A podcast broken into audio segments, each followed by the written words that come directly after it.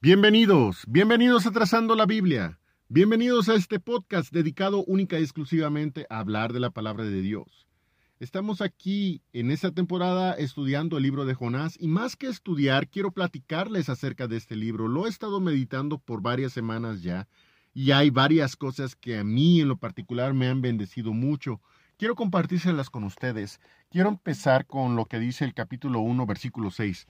Miren, y el maestre de la nave se llegó a él y le dijo, ¿Qué tienes, dormilón?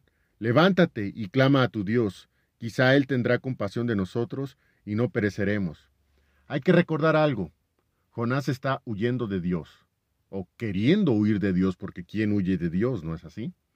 Él no quiere cumplir la voluntad de Dios, porque Dios le dijo, ve a Nínive, predica a los asirios, predícale a ese pueblo. Sí, es un pueblo terrorista, es un pueblo dedicado a conquistar, pero Dios quiere tener misericordia de ese pueblo y le dice Dios a Jonás, levántate y ve a Nínive, predica contra ella.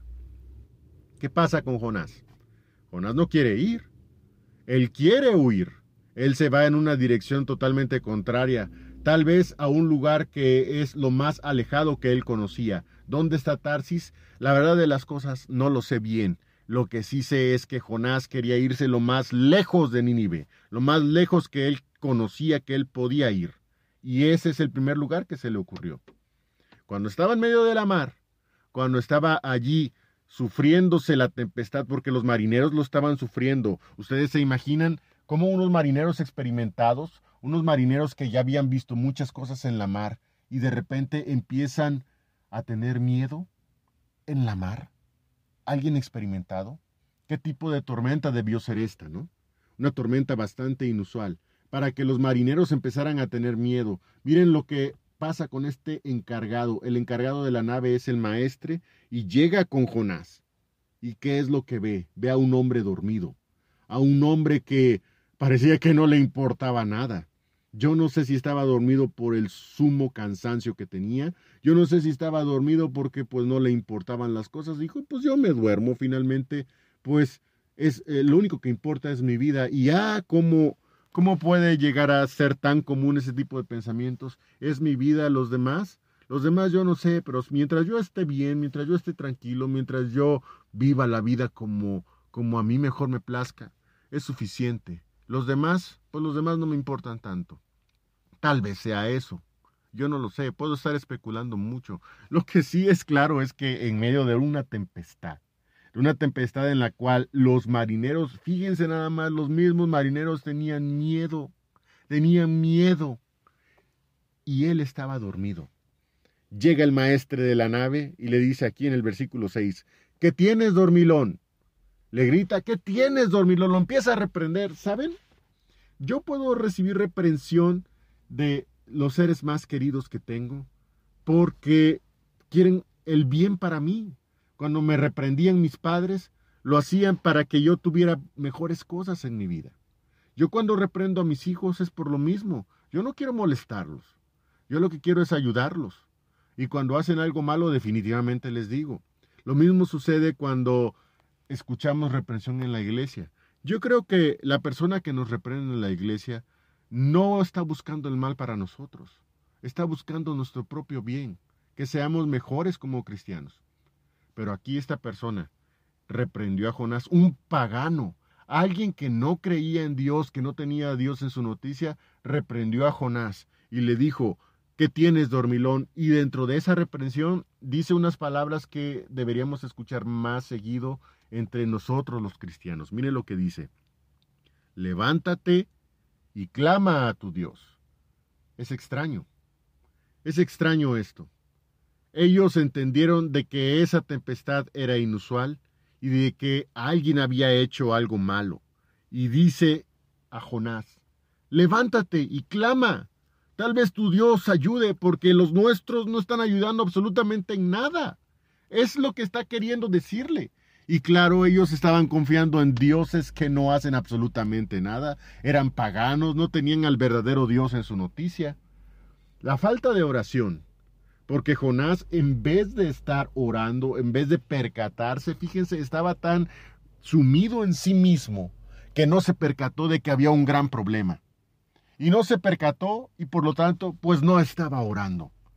Cuando nosotros nos sumimos en nosotros mismos, no nos percatamos de que hay problemas alrededor y que podemos orar por esos problemas. No es que nosotros tengamos el poder, pero podemos clamar a quien sí tiene el poder. Nosotros podemos tocar las puertas del cielo y Dios nos escucha. Podemos llegar ante su presencia, podemos acudir a un gran socorro, a un oportuno socorro. Podemos llegar ante, el, ante su mismo trono y decir, Señor, ayúdanos, ayuda a este mundo, ayuda a este pueblo, ayuda a nuestros familiares que no son convertidos, ayuda a todos los problemas que tienen. Podemos hacer eso, pero cuando estamos muy metidos en nosotros mismos, francamente lo que menos hacemos es orar. Y Jonás es un gran ejemplo de una situación de este estilo. La falta de oración es un síntoma claro de un alejamiento y una insensibilidad a las palabras de Dios. Somos totalmente insensibles. Podemos decir que somos cristianos, pero si no oramos, poco a poco nos vamos a ir enfriando y enfriando y enfriando. ¿Por qué? Porque vamos a estar pensando más en nosotros mismos, más que en las otras personas y más que en Dios. Y la Biblia dice, ninguno busque su propio bien, sino el del otro. Pero ¿cómo vamos a empezar a escuchar esas palabras de Dios si ni siquiera queremos orar, si ni siquiera este, queremos empezar a pensar en los demás. Hay algo muy, muy interesante. Jonás, cuando escuchó a este maestre, empezó a ver aquí hay algo, aquí hay algo muy extraño, aquí hay algo muy diferente. Dios me está buscando. Y miren todavía lo que dicen los versículos 7 y 8. Y dijeron cada uno a su compañero, venid y echemos suertes para saber por quién nos ha venido este mal, y echaron suertes, y la suerte cayó sobre Jonás. Entonces ellos, entonces le dijeron ellos, decláranos ahora por qué nos ha venido este mal. ¿Qué oficio tienes y de dónde vienes? ¿Y cuál es tu tierra y de qué pueblo eres? Qué interesante. Ellos echaron suertes. ¿Por qué? Porque sospecharon y entendieron. Alguien hizo mal. Alguien hizo algo malo.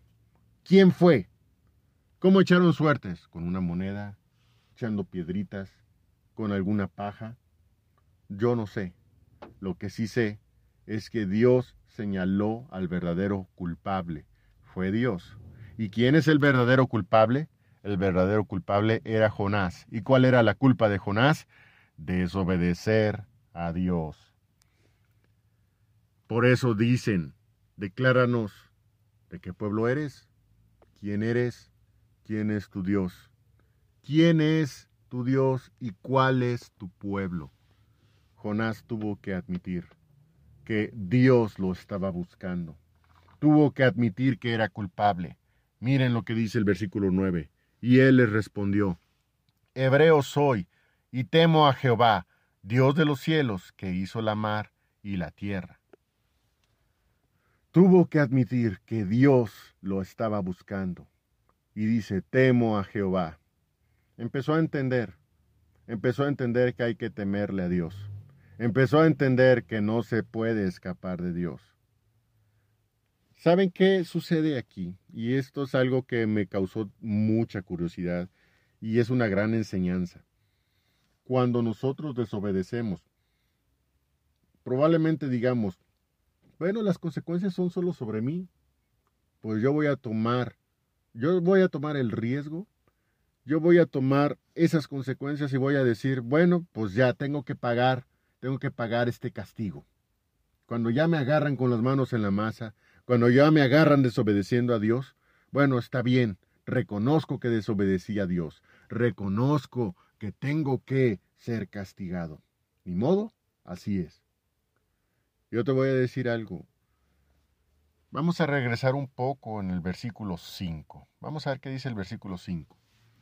Y los marineros tuvieron miedo y cada uno llamaba a su Dios y echaron a la mar los enseres que había en la nave para descargarla de ellos Jonás, empero, se había bajado a los lados del buque y se había echado a dormir. No le había puesto mucho énfasis anteriormente, pero miren cómo dice este versículo. Echaron la mar Echaron a la mar los enseres que había en la nave. ¿Se calmó la mar después? Sí. ¿Cumplió Dios su voluntad? Sí. Pero Jonás no fue el único afectado en esta desobediencia. En esta desobediencia fue afectado Jonás, ciertamente. Obviamente fue afectado porque después lo vamos a ver cómo incluso fue tragado por esa ballena. Pero fueron afectados estos marineros, porque después de haberse calmado el mar, ellos tuvieron que regresar a su puerto. ¿Cómo le hicieron? No lo sé. La Biblia no lo dice. ¿Cómo sobrevivieron? No lo sé. La Biblia no lo dice. Lo que sí dice es que ya no tenían enseres, ya no tenían que comer, ya no tenían cómo sobrevivir. ¿Cómo le hicieron? Dios sabe. Dios les ayudó, seguramente sí. Pero no lo dice la Biblia, pero lo que sí dice, mis hermanos, es que ellos ya no tenían qué comer. Fueron afectados por la desobediencia de Jonás. Y esto es lo que quiero yo enfatizar. Cuando cuando nosotros desobedecemos, la gente que nos rodea también sufre consecuencias y sufre consecuencias, sufre secuelas que ellos no se las buscaron y de todas maneras tienen que soportar, tienen que sobrellevar toda esa contrariedad y todo por qué? Por desobediencia que nosotros podremos haber hecho y pudiéramos haber evitado. Pero ¿qué sucede? ¿Qué sucede? Creemos, como somos tan egoístas, Creemos que solo nos va a afectar a nosotros. Y no, mis hermanos, desobedecemos y afectamos no solamente nuestra propia vida, afectamos a quienes nos rodean. Tú, si tú eres padre de familia, afectas a tu familia. Si tú eres, si tú eres hijo, puedes afectar a tus padres. Si eres miembro de una iglesia, puedes afectar a los miembros de la iglesia. Oh, tantas cosas que han pasado, tantos ejemplos que pudiéramos decir de cómo muchas personas han sido afectadas por los errores de una o dos. ¿Se imaginan? ¿Se imaginan lo que sucede? Es evidente, es evidente que la desobediencia trae consecuencias, pero también es evidente que esa consecuencia o esas consecuencias también afectan a otros. Pese a todo esto, mostramos algo, la Biblia muestra algo, que Dios existe y que Dios siempre cumple su voluntad. Vamos otra vez a los versículos más adelante. Dice la Biblia en el versículo 11, versículo 10, perdón. Dice, y aquellos hombres temieron sobremanera y dijéronle, ¿por qué has hecho esto? Porque ellos entendieron que huía de delante de Jehová porque se lo había declarado. Miren, ellos entendieron que estaban haciendo algo mal. Y dicen, ¿por qué lo haces? ¿Por qué haces eso? Ellos entendieron que Dios es Dios grande. Es un Dios que no se le puede desobedecer. Y ellos lo entendieron, sí, de la manera difícil, pero lo entendieron. A Dios, a Dios no se le puede desobedecer y él estaba desobedeciendo, siendo que él era un siervo de Dios, y le dice, ¿por qué lo hiciste? ¿Por qué lo hiciste, hombre? ¿Por qué te ¿Por qué quieres desapartarte? ¿Por qué quieres apartarte de Dios? ¿No ves que eso está mal? Y ellos lo entendieron. Desgraciadamente Jonás estaba pensando solamente en él mismo. Pero ellos se están dando cuenta que con Dios no se juega. Y por eso le están diciendo, ¿qué te haremos? ¿Por qué has hecho esto? Miren en el versículo 11, y dijéronle, ¿qué te haremos para que la mar se nos quiete? Porque la mar iba a más y se embravecía. ¿Qué es lo que vamos a hacer? ¿Cómo vamos a resolver este problema? ¿Qué es lo que quiere Dios? Es lo que le está diciendo un grupo de paganos, un grupo que no tenían a Dios en su noticia y empezaron a entender quién es el verdadero Dios. Ellos dicen, ¿Qué vamos a hacer? ¿Qué es lo que quiere tu Dios? Porque vamos a obedecerle a Él, a tu Dios, al Dios de la Biblia, al Dios de los cielos, a Jehová, el gran Señor Dios Todopoderoso. Vamos a empezar a obedecerle y a decir, ¿qué es lo que quieres Dios para que esto se calme? Desgraciadamente, desgraciadamente este es el comportamiento de la mayoría de la gente. Solo cuando ya tienen el agua al cuello, es cuando empiezan a ver, Dios, ayúdanos. ¿Se han fijado? Ellos hicieron muchas otras cosas, usaron de muchos otros remedios, pero hasta que no pudieron, hasta que se les acabaron todas las opciones, dijeron, ¿qué vamos a hacer Dios? Pero bueno, eso lo entendemos de la gente que no tiene a Cristo, de la gente que no tiene a Dios. Pero tú que lo tienes, tú que tienes a Dios, tú y yo que lo tenemos, ¿cómo nos comportamos? Pese a todo esto, se mostró Dios, porque dice la Biblia en el versículo 12, perdón, en el versículo 11, ¿qué te haremos para que la mar se nos quiete? Porque la mar se iba a más y se embravecía. Y el versículo 12 dice Jonás, él le respondió, tomadme y echadme a la mar, y la mar se os quitará, porque yo sé que por mí ha venido esta grande tempestad sobre vosotros. Qué decisión tan difícil, muy difícil, pero ya Jonás estaba entendiendo que era la única decisión posible, lo único que Dios quería. Jonás,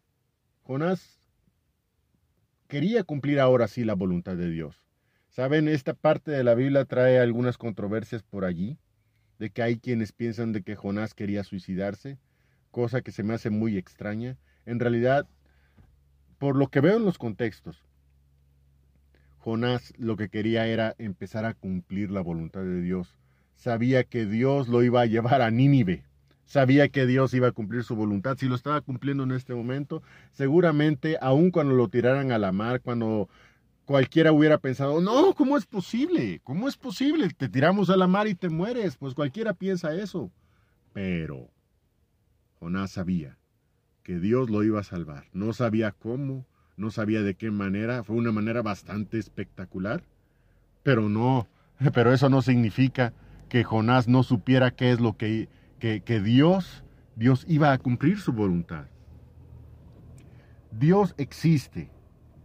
La palabra que habló Jonás por fin era palabra emanada de la misma voluntad de Dios. Y aun cuando los hombres, porque eso es lo que pasó en el versículo 13, dice, y aquellos hombres trabajaron por tonar la nave, mas no pudieron porque la mar iba a más y se embravecía sobre ellos. Ellos todavía trabajaron porque dijeron, no, no, no, ¿cómo te vamos a tirar? Y luego se nos va a imputar esta vida sobre nuestras vidas y no, no, no, ¿cómo es eso? Ellos pensaban que Jonás iba a morir, pero Jonás no pensaba eso. Jonás pensaba, Dios, Dios me va a salvar. ¿De qué manera? No lo sé, pero Dios me va a salvar y me va a llevar a, Nínive. ¿Por qué? Porque la voluntad de Dios es que Jonás fuera a Nínive a predicarles contra su pecado. ¿Qué dice el versículo 14? Cuando ya no pudieron los marineros. Dice, entonces clamaron a Jehová y dijeron, rogámoste ahora, Jehová, que no perezcamos nosotros por la vida de aqueste hombre, ni ponga sobre nosotros la sangre inocente, porque tú, Jehová, has hecho como has querido. Qué gran espectáculo. Y no usar la palabra espectáculo de mala manera, sino de decirlo mejor. Qué gran enseñanza. Estos hombres comenzaron a creer en Dios. Jonás, casi casi sin querer, los había evangelizado. Y dicen ellos, Jehová, has hecho como has querido. Y dice el versículo 15, y tomaron a Jonás y echaronlo a la mar, y la mar se quietó. Y temieron aquellos hombres a Jehová con gran temor, y ofrecieron sacrificio a Jehová, y prometieron votos. ¿Qué sucedió aquí? Tomaron a Jonás, lo echaron a la mar, la mar se calmó y dice el versículo 16, temieron aquellos hombres a Jehová con gran temor y ofrecieron a Jehová, ofrecieron votos. Dice, gran temor, ofrecieron sacrificio a Jehová y prometieron votos. Es interesante cómo estos paganos comenzaron a creer en Dios por las maravillas de su creación y lo que es capaz de hacer. Creerle a Dios es creer todo lo que Él ha dicho, lo que Él ha hecho y lo que es capaz de hacer para ser siervos leales. Hay tres aspectos que habla aquí, sobre todo el versículo 16. Tres aspectos que muestra alguien que cree. Dice aquí, eh, primero, temieron aquellos hombres a Jehová con gran temor, temor a Dios. Ofrecieron sacrificio a Jehová, ofrecer. Y el último, prometer votos. Y ellos felizmente lo iban a cumplir, porque Dios, Dios es grande para salvar vidas y Dios es grande para cambiar vidas. Qué gran lección, ¿no es así? Qué gran lección es esta de parte de Dios. Yo quiero terminar quiero terminar este programa haciendo una pequeña reflexión. Nosotros, nosotros no tenemos por qué desobedecer a Dios, pero también hay algo aquí, que a pesar de todas las circunstancias, Dios siempre ayuda a que las cosas sean para bien. Y lo más importante aquí, yo creo que lo más importante en este pedazo de la historia, es que estos hombres paganos empezaron a creer a Dios. Muchas gracias. Muchas gracias por llegar este, hasta este punto de este audio. Muchas gracias por haber escuchado. Espero, espero que pronto nos volvamos a escuchar, nos volvamos a encontrar. Por ahora les dejo, les dejo esta, esta pequeña lección, esta pequeña enseñanza o esta pequeña plática. Y espero en Dios, espero en Dios que todos seamos mejores cristianos con lo que dice la Biblia. Muchas gracias y que Dios les bendiga. Hasta luego.